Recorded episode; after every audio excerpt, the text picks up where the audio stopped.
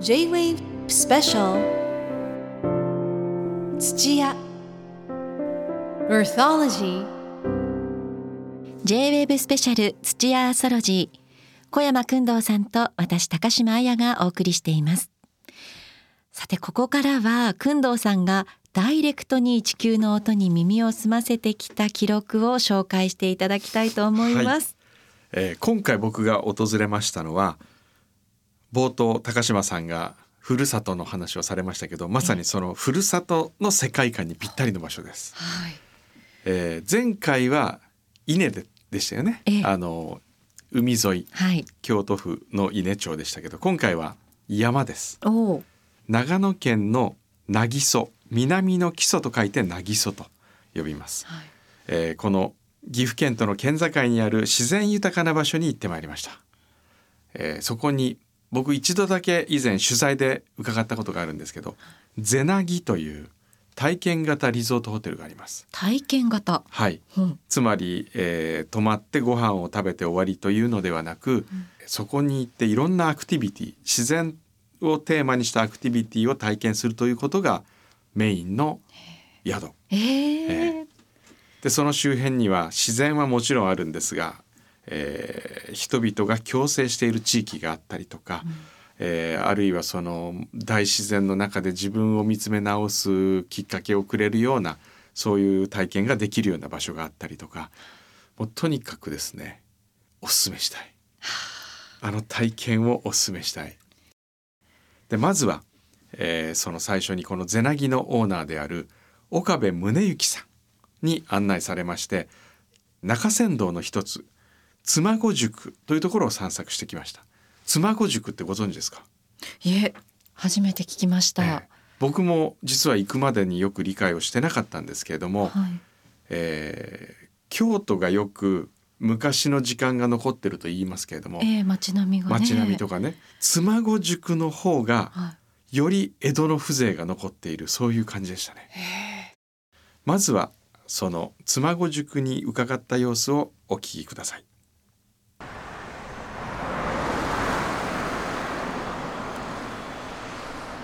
えー岐阜県の中津川駅から車で20分ほど山あいの方に走りまして、えーここは岐阜から長野に入ったところです。妻籠橋という橋がありまして川のせせらぎが聞こえますけれどもあ岡部さんがいらっしゃいました。どうぞよろしくお願いします。よろしくお願いします。ここは今妻籠宿。はい。あの中山道の宿場町だったところです。はいでは今日このはい。妻籠宿案内していただけるということで、よろしくお願いしますよろしくお願いします。はいじゃあどうぞ。なんかあの普通の観光地というよりははい。何も言われなければ通り過ごしてしまいそうな、あの古いものを古いままに残すっていうことをえ50年以上にわたって続けてる町なので、え、もう50年前からへそうなんですよ。えすごいこれだって観光のためじゃなくて本当に生活そうなんですよ。ねはい。これ実はあの本当にお客さんをお連れする時も使う道なんですけど、え僕らよくあの海外の方にこれタイムトラベルの道だと言って、いはい。ここを歩いて行っていただいて、ええ。左右を見ていただくと、はい。江戸時代に行きますので、これだって道幅が約1メートルぐらいですよね。ちょっとですよね、はい。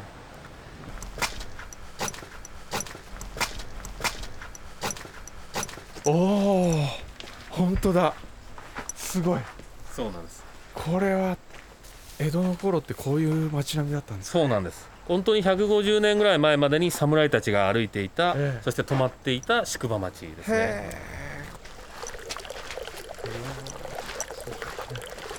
これ井戸水かなんかが湧いてるんですかね？そうですね。はい水もすごいですね。この辺にこう看板あるじゃないですか、はい。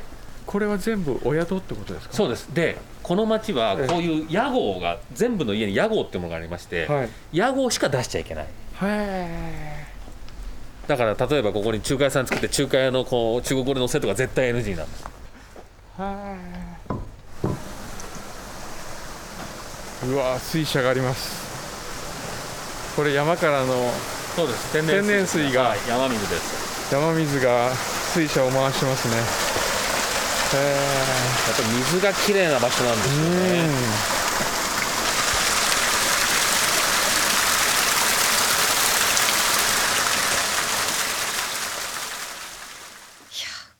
藤さんがはい。確実にタイムスリップした瞬間分かりましたよ。わかりました。はい。本当に国道に面したところは、まあ町が背を向けてるように家が建ってるんであまりわからないんですよ。はい。本当にあの川沿いにある集落って感じなんですが中に入った途端ええ。時代劇の撮影がそのまま行えるような場所。そのまま残ってるそのまま残っるてるんです。あの岡部さん言ってましたけど、座頭市えってわかりますかね、あはい。座頭市知ってます、はい。あの座頭市のロケをあそこでやってたらしいですよ。へえ。えー勝新さん時代の座頭市ですよ。カッチンさんの時代 そうのそうそう。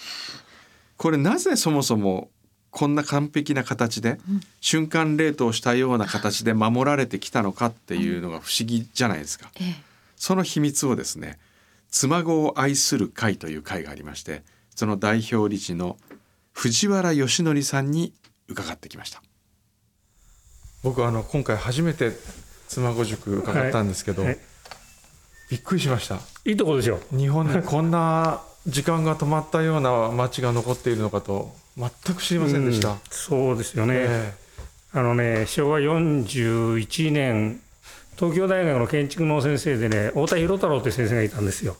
えはい。でその先生がね、今、太田先生がええ。手をつけなければ、え日本ではこういったところは永久に失われると。それはに日本の第一人者が手をつけなかったところに、ええ。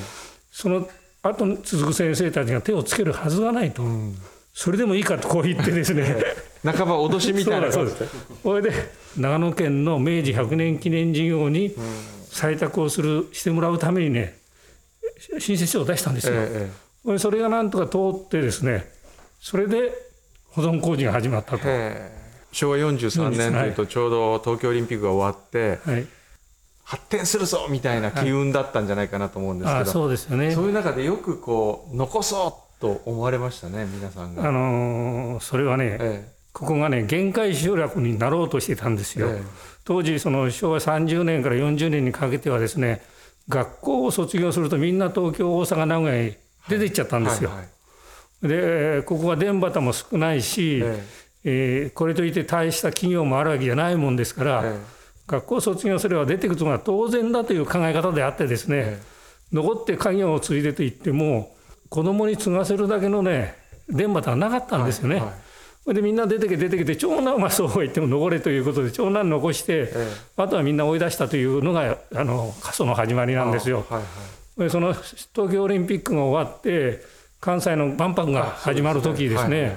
で世の中全部ですね、えー新しいことはいいこと四角い建物はいい建物だ。コンクリートの建物が近代的だと言われて一生懸命そっち移っていっちゃったんですね。はいはい。それを今度は逆に逆転の発想じゃないですけども、ええ。こういう古い庶民の生活の場もえきちんとして残せばいつかは文化財という考えでですね太田博太郎先生をえ担ぎ上げてなんとかええ。行政と先生方とそして住民とでですねスクラムを組んでええ。保存工事を成功させたということなんですよね。あなるほど。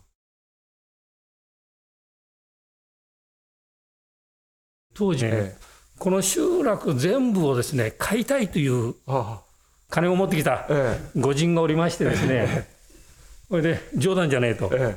ということがあってですねこれでえー住民が集まって決め事を作った時に住民憲章を作ったんですよ。えはい。その第一前提としてええ。占い貸さない壊さない、はい。その後に十何項目のこういうことをやろうこういうことをやらないあるいは防火に気をつけようとか、はい。夜は早く寝ようとかそういったことも決めてですね、はい。住民憲章を作って妻がこういうことで自分たちで自分たちのところを守るぞと言ってやったのがあの世の中それでみんな知れ渡ったもんですから、え一つの防波堤になったということですよね、はあ。非常にうまくいったというふうに思います。ただそれはですね占い貸さないはそれぞれ漢字が入ってるんですけども、ええ壊さないはねひらがななんですよ。ええ。漢字でね壊すという字をか書いちゃうと、ええ。それは形あるものを壊すという意味なんですよ。あで形のないもの、はい人のハートの中までも壊さないとそれがひらがなになったえ原点なんですよ。それでここで作った住民憲章をですね、え。え全国的にいろいろなところで取り上げられて、え。ええーこの集落保存をしているところの住民憲章のお手本になったというところですよね。えでその住民憲章というのはね法律じゃないもんですから、え拘束力がないんですよ。そうですね。それそれぞれの人の行動の教科書になっているということと、えもう一つはね「せ」という字が入ってね「裏させない」「かささせない」えああ「壊させ」「せ」という字が入っていると、他の人がええ。その人に向かって拘束するというかこういうふうにやれという意味合いなんですけどもえ「せ」が入ってないということはええ。自分がええ。自分のえ行動を律することということなんですよ。ここ今何名ぐらい暮らされて。えー、と550人ぐらいですか。はあ、じゃあ当然皆さんの顔と名前は一致するということですね。はい。もっともっと極端な話は、えあの家のどの部屋にばあちゃんが寝てるから万が一何かあったら 引っ張り出せと。いうこと、えそこまで皆さんわかるんですか？はい、そういう付き合いの中だもんですから、ええ。風波が立つこともないということですよね。